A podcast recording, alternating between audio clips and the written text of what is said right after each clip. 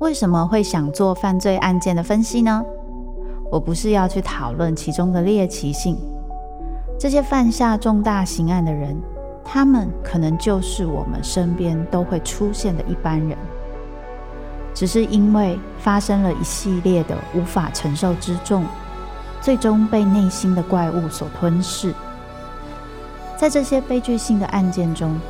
你可以看见人性与心理的辗转坠落或求生，与你我都可能经历的深渊。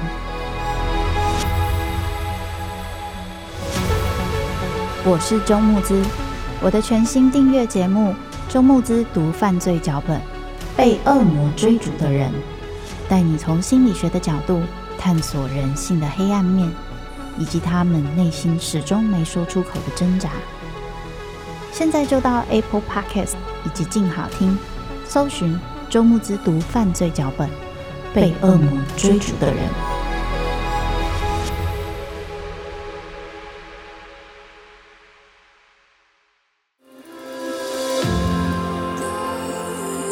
从他人的故事反映我们的样子。欢迎收听《镜像人间》。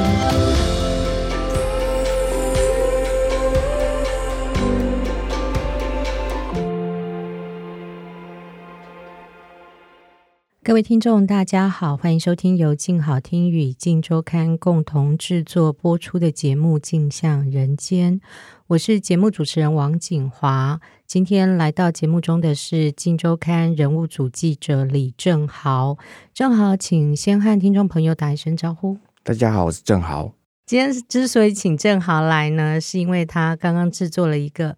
当心智障碍者成为艺术表演者的专题哦，介绍了一个很特殊的剧团，是来自澳洲的背靠背剧团。那这个剧团呢，十月底刚刚来台湾参加了秋天艺术节的演出，非常特别。没有想到那个演出。跟你刻板印象中所谓心智障碍者的表演方式很不一样，而且带来那个内容是很深刻的关于社会正义的一些讨论。所以我想，是不是正好先帮我们介绍一下？我想大部分听众都没有听过，也不熟悉这个澳洲的背靠背剧团是一个怎么样的剧团？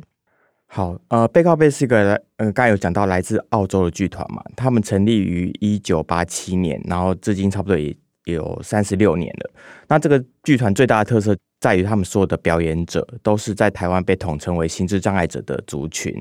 比方说自闭症、智能障碍、注意力不足过动症或者是读写障碍者等。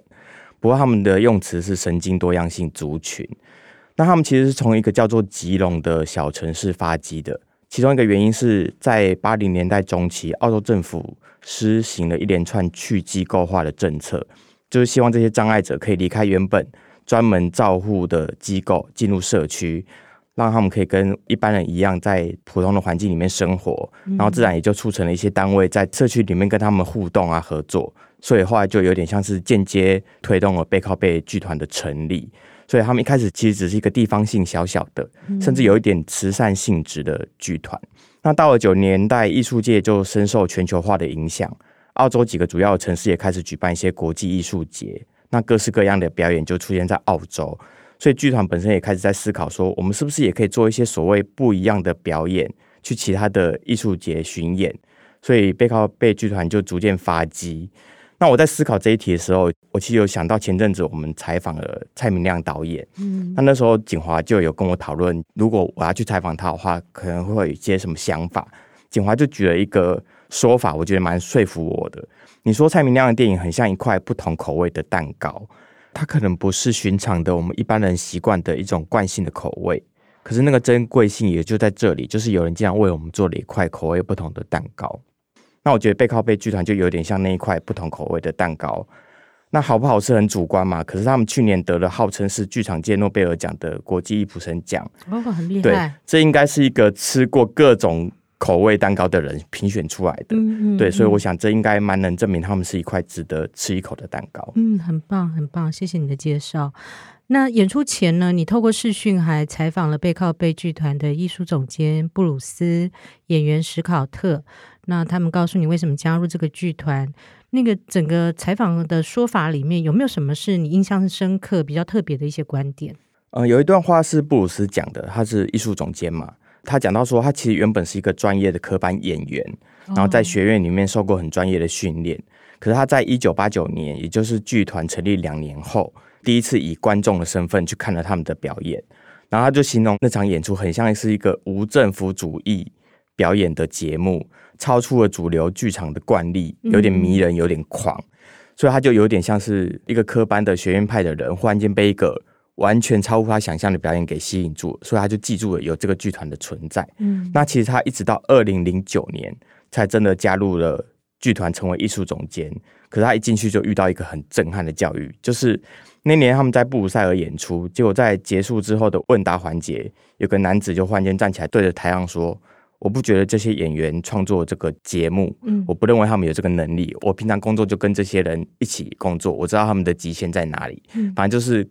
各种的讽刺跟歧视这样子。嗯那后来史考特就是我们采访的那个演员，就直接告诉我们说，他现场听到这个回应的时候，他是直接叫他 get out，就叫他滚出去。嗯，可是稍微了解了史考特的生命经验之后，就会知道他为什么会有这么多的愤怒。嗯，因为他是一名自闭症患者，然后从小在学校就是受到各种霸凌啊、歧视啊，也经历过很制式的、没有任何想象力的职业训练。教他怎么在餐厅打菜，然后后来也真的就去餐厅打菜，就是你一眼可以望到人生尽头的那种，嗯、那种职业这样子，没有人在乎这是不是他想要的，然后也没有人在乎他是不是还有其他的可能性，除了他的父母，所以他自己都很清楚，说自己其实获得的不是每个人都可以获得的支持。那那个支持其实就是他在二十一岁的时候加入了这个剧团。那今年他已经三十七岁了，哦、他其实在里面工作了非常久，哦，他是一个资深的团员，是，然后获得了很多的自信，然后其实他也相信自己有那个能力可以去创造一些桥段，甚至是把整个剧本给完成这样子。嗯、所以当他说到这个回复的时候，他就会非常多的愤怒嘛。可是就算是这个样子，然后一个在国际非常知名的一个澳洲本土的剧团，我们在采访的当天，他就有提到说，他早上搭公车去剧团上班的时候。途中还是被一个男生指责说：“哎、欸，你行为异常。”你就知道说那个其实是一直在发生的，嗯、所以他平日就不断的在累积这些外人的眼光或者是一些压力。嗯，那在那一刻爆开，你其实完全可以理解说，我都已经站在台上为你带来一出演出了，然后你还要质疑我的能力？你觉得我只是一个傀儡，接受别人的剧本，在上面做一些猎奇式的演出？嗯，所以我就觉得，不管是斯考特还是布鲁斯，其实在那一场表演。都受到蛮大的震撼，所以后来他们就会花更多力气去跟大家解释说，我们的剧本是怎么样创造出来的。嗯、所以他其实也很详尽的跟我们讲，包括他们这次秋天艺术节在台湾表演的那个节目是怎么样被一个新闻报道给启蒙，然后后来花了三年的时间慢慢去即兴表演，把整个节目完成出来。所以演员并不只是被动的背诵剧本，不是，他们是真的要去写剧本的人。哦，是啊，对。当然，他们可能不是像我们想象的那样子很流畅，有个故事，然后把它写下来。对，所以他们其实是透过很多的讨论、很多的即兴表演，然后去把整个剧本慢慢的拼凑起来。包括我们前面有提到那个神经多样性族群，对，这次在台北表演的时候，听他们的会后座谈，我才知道说，它其实并不是一个澳洲惯用的一个。形容这些族群的，对我们没有听过这个名词，感觉是一个很特殊的特有名词。对，是因为他们这场呃演出本来就是有关于在讨论这些命名。对，我要怎么为自己这个族群命名？他们就说我们在台上希望我们怎么样被称呼，然后他们就互相讨论之后，直到有一个演员就说。我觉得我们是神经多样性族群这个词才被定下来，所以这个词其实是他们的其中一个团员发明的，然后把它写进剧本里。就是我是这个世界多样性之中的一种，对，我不是不一样，对对对，我不是异常，很棒很棒，他自我定义。嗯，呃，我知道你也去看了他们这次在秋天艺术节的演出，那看了戏，你有没有什么样的感想？嗯，第一天我只参与了演后的座谈，因为我其实很想要知道。台湾的艺术界，因为他们会邀请到一些，比方说在牯岭街小剧场有过一些相关表演经验的人去跟他们对谈嘛，嗯、所以我去听了这次的座谈。然后第二天我就全程参与。哦、那我自己的感想是，真的是很生猛、很勇敢的演出。因为我我自己因为采访的缘故，其实已经先看过线上的录影版本。哦、可是你会知道，那可能是十几场表演里面挑出一个最完整或者最 OK 的一个场次嘛。对，所以你看现场还是会忍不住为他们紧张。嗯，他们会不会忘词？会不会走位走错？嗯，整个剧会不会朝向一个完全预期外的方向前进？嗯嗯。我在视讯采访他们之前，我其实就一直很想问这个问题，就是你会不会每次表演都还是有一种紧张？因为他们毕竟不是我们所谓的专业的演员。嗯。然后后来我看完表演之后，我就觉得。我真的是多虑，整个表演非常顺畅，嗯，然后真正出现状况反而是延后的 Q&A。怎么说？就是第一个发问的那个女生，她就问史考特说：“你什么时候意识到自己是一一名障碍者？又是什么时候发现自己不只是一名障碍者？”可是因为我我不知道她哪里来的执念，一定要用英文发问，她不想要透过翻译，所以她就不断的卡词，然后不断讲出 disable disable，就是不断出现这个词。后来史考特就回问她说。你不知道这是一个很敏感的词吗？你为什么可以这么失礼？我觉得我被冒犯了，我要离席。哦、所以他在第一个观众 Q&A 的时候，他就直接站起来离开了啊！真的，而且是带着愤怒的离开。然后你就觉得说，哇，前面的整整场演出都在讨论这个题目，对，他们在讨论我该怎么被命名，怎么被对待。对，而且你可以想象说，进去看这些表演的人，都是想要吃不同口味蛋糕的人，对，可能有一定程度的了解的，对。可是你竟然还是。问出了一个结果冒犯到他们的一个问题，哦、所以现场真的非常非常尴尬。嗯，那我真的就离席了，他就离席，也没有再回来，而且布鲁斯还有试图想要挽留他，嗯嗯、因为我觉得大家还是可以稍微感觉到那个女生没有任何的，她无意冒犯。嗯，然后我自己在听这个问题的时候，我也觉得没有任何冒犯的意味。可是结果论来说，斯考特就是觉得他被冒犯了。嗯，对。那这件事反而成为我看完剧之后思考最久的一件事情，嗯嗯嗯、所以我现在才知道说，包括他们在排练过程中发明了神经多样性族群这件事情，其实就代表说，他们其实不太喜欢被贴上所谓那些已经有很强烈印象的标签。嗯，对。再加上我很喜欢他们剧中有个设计师，他们跟 AI 一起忽然间打破第四道墙，对观众说话，那段非常厉害。说，哎、欸，你们有听懂吗？哦，我。他们真的知道我们要表达是什么吗？就是那个翻转是整出戏我觉得最重要的一个桥段。嗯，就在完美的计算功能超群的 AI 面前，我们观众真的是所谓的正常人吗？嗯，会不会我们不是正常人的时候，我们才真的有可能同理他们的处境？没错，正常这个词其实都是相对性的。对，所以我看的那一段，然后加上后面那 Q&A 的环节，我就觉得哇，好像比我原本要预期思考或者感受到的更多、更强烈。对对对。因为我也去看了戏，所以我想顺便也分享一下我的想法。那我自己是因为前阵子以色列跟哈马斯爆发冲突嘛，然后大家就在讨论，你到底要同情以色列的人呢，还是要同情巴勒斯坦人呢？就在好奇说，那犹太人为什么会被纳粹大屠杀？那往前去翻那个相关的历史。结果找了找，就找到了说，其实整个历史应该是在欧洲自然科学界，大概在十九世纪下半叶的时候出现了优生学这个概念。那其实就是谁呢？就是达尔文的表哥叫 Garden。嗯、那 Garden 他去观察大自然，就是说一只小鹿出生了，你就会发现鹿妈妈会一直赶快舔它的身体，然后希望刺激它全身的那个神经系统，让它赶快可以站立起来，赶快可以奔跑。因为这个大自然太危险了，有老虎，有狮子，整个森林里到处都有可以吃掉那个小动物的猛兽，所以妈妈必须要赶快让这个孩子健康的可以奔跑，可以活下去。可是如果呢，这个孩子你试着几次，他就是软趴趴的，他就是站不起来，他就是跛脚，他就是跑不快。妈妈为了生存，也只好赶快跑掉。那所以 Garton 观察到这个自然现象，他就在想。那我们人类呢？我们有没有什么方法可以有优生的概念，然后让我们人类可以源源不绝生出健康的下一代？可是这个发源自英国的所谓的优生学概念，到了当时的德意志帝国，就改变了一个想法，它的词源就改变了，就变成它牵扯到种族了。这个优生的概念里面，慢慢牵扯到我们要谈种族卫生。到纳粹时代的时候，变成谈种族进化，种族这个词出现了。就是哪些种族是品种好的，哪些种族是品种不好的，所以犹太人慢慢慢被列入。其实，在犹太人之前，那个他认为品种不好的是什么呢？就是还不直接到犹太人，他比较快的是在一九三三年，纳粹就通过了防止遗传性疾病后代出生的法案，所以有一些人就会被贴上无生存价值这些标签。那哪些人呢？精神病患、身体有障碍的、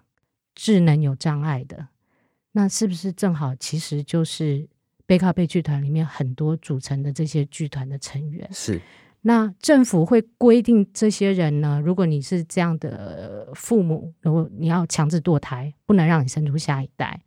甚至强制绝育，避免说这种不良品种被衍生出来。那到后来呢？慢慢慢慢，犹太人这个族群也被视为是品种很不好的，也被纳入无生存价值。他们一开始只是被隔离在城市的某个边缘角落，是犹太隔离区。后来甚至于最后是抓到集中营，是有一段这样的历史。然后这个我就很震惊，因为背靠背的演出的那些人，注意力不足过动症、妥瑞氏症、自闭症。如果你在纳粹德国的时代，就是所谓他无生存价值者，必须要歼灭的人。对，那我以为那出戏里面很震惊的是，他们谈到说。他们是从一个社会新闻出发的嘛？你要不要谈一下那个社会新闻？就他们在《纽约时报》上面看到，美国施行所谓的跟澳洲一样去机构化的那个过程中，有一群智能障碍者就被安排在一个火鸡工厂里面工作，然后领着非常低薪的酬劳，然后在那边工作一辈子。可是，在这个呃去机构化的过程中，可能因为改朝换代或者是不同政府的政策，他们就彻底被遗忘了，所以他们就等于是。我们被安排进这个地方工作，可是没有任何人考虑到我们的后续，他们自己也没有能力为自己辩护，所以有个记者就发现了这个现象，就做了一个报道。然后当时就是布鲁斯，他看到这个报道之后，他就决定要跟我所有的团员分享他看到这个新闻。我们可以从这个新闻出发来做一个什么样的剧，然后慢慢经过三年的时间，就讨论出我们现在看到这个当猎人成为猎物的影子的这个剧作。嗯我查了一下他相关的报道，除了美国之外，布鲁斯也发现爱尔兰也有。我们台湾的状况就是，我们也有一些机构，比如说喜憨儿，他们会去烘焙坊，哈，或一些食品工厂。我们当然也是出于善意，让他们有这种工作能力，有基本的收入。可是你看了背靠背相关的讨论，你就知道他们其实有更多的可能性。是他们。不只是只希望领一个微薄的薪水活下来而已。嗯，那当然，《纽约时报》那个调查报道很可怕的是，这些人是真的是被当作，我觉得甚至于连低薪劳工都不足以形容，真的是忘记他们不是把他当人这样的存在，是一个工具，就是生产的工具。我印象中好像是超过二十五年，就是很长的时间在被那个工厂，就是等于像是。免费提供工厂的一个生产力的一个像监狱一样啊，对对对对，就劳动监狱、嗯、对。然后你就想说啊，透过背靠背这些团员们，因为他们的肢体有些人肢体没有那么顺畅，讲话没有那么顺畅，但是他们奋力的要走，奋力的要慢慢的讲出来，嗯、然后告诉你他内在那个最深的感受，嗯、你那个震撼是很强的，而且他把这段历史告诉你们，你就知道说。就算躲过纳粹屠杀，就算现在没有希特勒，嗯，我们这个时代难道真的对这种公平正义已经真的很完美了吗？没有一点点的歧视了吗？你透过背靠背的那些团员们，他们自己发声，真的会有很强烈的撞击。对，那澳洲之外，我知道，呃，很高兴你在那个报道去对比，也发现台湾也有类似的剧团。嗯，那要不要介绍一下台湾的状况？好，这是一个在高雄叫做空表演实验场的剧团。其实刚开始要做这个题目的时候，我就一直在找台湾有没有类似的团体。那其实一开始我蛮沮丧的，就是因为我找了很多，但是几乎都集中在身障者的表演艺术团体。我觉得他跟心智障碍者还是有一一定程度的差别。那后来找到空表演实验场，真的要感谢演算法。可能我真的查了太多相关的资料，有一天 YouTube 就忽然间直接推播给我一个叫做“呃，我是一个正常人”的剧作，它是空表演时间长在二零一八年推出的第一个表演节目，这样子。他是一个叫做谢小军的人，他是一个脑性麻痹患者的独角戏。那二零一八年的演出之后，就很多的身心障碍者找上了这个剧团，说我们也想要试着有没有表演的能力，这样子，所以他们就开了一个为期两个月的工作坊。最后留下了六个人，就包括了脑麻患者、听障、视障、自闭症、唐氏症等，就真的有点像是背靠背这样子的一个剧团。然后后来也演出了一个叫做《我是一个正常人》啊、呃，我们一起捡刀枪，就是第一部剧作的二部曲这样子。嗯，刚才其实提到犹太人那段历史，我就很有感触，是因为我之前也做过一个老憨儿，就是喜憨儿老后，哦、那时候也查了很多资料，就有一段经历，我自己在采访的时候，我就觉得很惊讶，就是那些机构跟我们讲说，在二三十年前，这些人是我们可以不用经过任何人同意带他们去结扎的。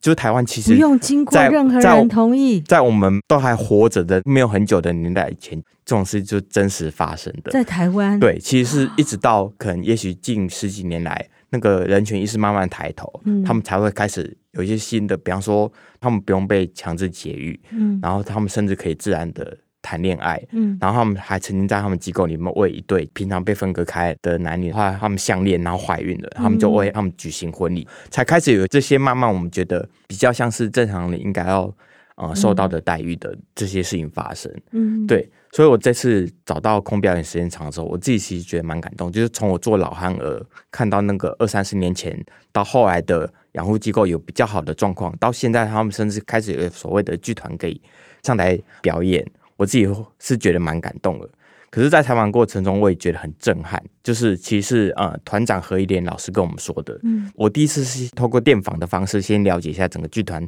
大概的状况，对。然后我就发现说，他们其实没有办法在现今的台湾艺术环境里面找到一个合宜的定位。比方说，他们申请补助或者立案的时候的那个状况，就是说，有人会觉得你在照顾身心障碍者，所以你是社会局的东西。那社会局就就觉得说，哎，你是艺术表演啊，你应该是文化局的东西吧？然后又有些人觉得说，你们在做弱势培力，嗯，所以你们应该找教育局啊，就是你的定位到底在哪里？然后没有一个局愿意说，对，我们应该要负责给你们补助、给你们辅导的，没有任何一个单位主动站出来做这件事情，嗯，然后再来是演出本身的定位，这样一场表演，它到底是戏剧表演还是行为艺术？嗯，在。采访过程，我就一直在这个地方卡关了很久，因为我觉得他好像还是没有办法作为一个很专业的剧团被看待。嗯，所以我后来就问了何一莲老师，他就直接跟我说，他自己也觉得比较接近后者。但是背靠背剧团显然已经不是行为艺术了，他们是真的很专业的一个剧团。嗯嗯，对，我记得刚开始做这个企划的时候，我形容澳洲的背靠背剧团这个存在本身，等于是带领澳洲在文化平权这条路上。走到一个更远的地方了。对对。那在台湾这个更远的地方，有人在前往嘛？他们走到哪里了？遇到什么困难？那我觉得空表演实验场几乎是帮我回答了所有的疑问，所以我非常感谢可以找到他们，而且他们这次也有组团上来看背靠背的演出。哦、对，背靠背自己都很惊讶，台湾有这个剧团，他们出现在我们的表演上面，跟我们做会后 Q&A 的讨论，所以他们自己也非常开心说。台湾也有人在做这件事情，嗯、那应该也期待说，他们有一天不再是行为艺术，而是一个真正的表演艺术在台湾存在这样子。嗯、对，表演艺术其实不应该只有某种样子嘛，就是它所谓的多样性。嗯嗯，不同口味的蛋糕这个概念，嗯、有没有还有你特别想分享的部分？呃，我觉得换位思考很重要，就是真的去经历，嗯、然后去体会，才有可能真的发现平常不会发现到的盲点。嗯，就像那个女生问的那个问题，在史考特离席之前，哦、我觉得没有任何一个人会觉得那个问题真的有所谓不恰当的地方，嗯、包括他发问的方式，也许心态、口气、用词等等，我觉得真的是你要去经历、去看，甚至是真的跟他们互动才会发现。对，然后再来就是，我觉得大家都可以去试试看不同口味的蛋糕。嗯，像空表演实验场的演出场次跟票房规模都非常小，哦、而且他们所有的团员都非常期待下一次的演出什么时候会发生。但是何一莲老师就跟我们说，我真的没有办法承诺他们任何事情，因为就目前两次的表演，我们会知道那个票房的天花板就在那里，来看的人也几乎都受限在所谓的身心障碍者或者是一些呃学校的学生或者他们的家属这样。其实没有任何资源可以再扩展的。嗯，那我觉得大家之后如果有机会看到相关的演出资讯，可以去抱着一种我想要尝试一下不同口味蛋糕的心态去给他们一些支持。嗯，谢谢谢谢正豪的分享。我真的也看了他们的呃澳洲背靠背的演出，真的很很很欣赏，就他们那个勇无比的勇气，让这些我们传统定义下对，就是那个女生不小心说出障碍者这个词站上舞台。嗯而且他们在舞台上不是像某些剧是要去扮演什么角色，对，他们就演他们自己，就是自己。对，然后说自己的困境，发泄自己的愤怒，他们自己独特的肢体、独特的语言节奏，嗯，整个剧场很极简，但是独特的美感，嘿，很特别。所以看了他们的演出，我觉得也许我们真的可以重新思考什么叫做障碍，什么叫正常。就像刚刚正好分享的，跟 AI 相比，嗯，我们这些人都是障碍者。那甚至我觉得也不用那么远，跟背靠背的演员比吧，嗯，你真的有能力像他们一样这么大方、这么勇敢，把自己的内心世界那么有力量的在舞台上呈现出来，而且那是经过设计，他们真的不是站上去讲我自己的故事而已，那是有有个完整的。脚本故事在里面，对，你可以看到那个故事轴线，然后它怎么开，怎么转折，怎么在最后撞击里，嗯、那个是一个很说故事的技巧，绝对不是说我找几位障碍者上去自己说自己的困境，不是这样子，那真的还是一个很厉害的小剧场。嗯、啊，谢谢正豪，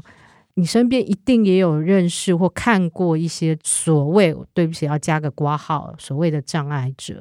也许你可以试着。好好的聆听他们的心声，甚至像正好的呼吁，有机会的话，他们不只是柜台的结账员，绝对也不只是面包店的烘焙师，他们是有机会站上舞台的。那你有机会，也许也可以试试看，去尝尝不同口味的蛋糕，去看他们的演出。最后，谢谢大家今天的收听。想知道更多人物故事与调查报道背后的秘辛，欢迎关注《镜周刊》的网站。如果听完节目有任何回馈，请留言告诉我们，并持续锁定由静好听与静周刊共同制作播出的节目《镜像人间》。我们下次见，拜拜，拜拜。想听爱听，就在静好听。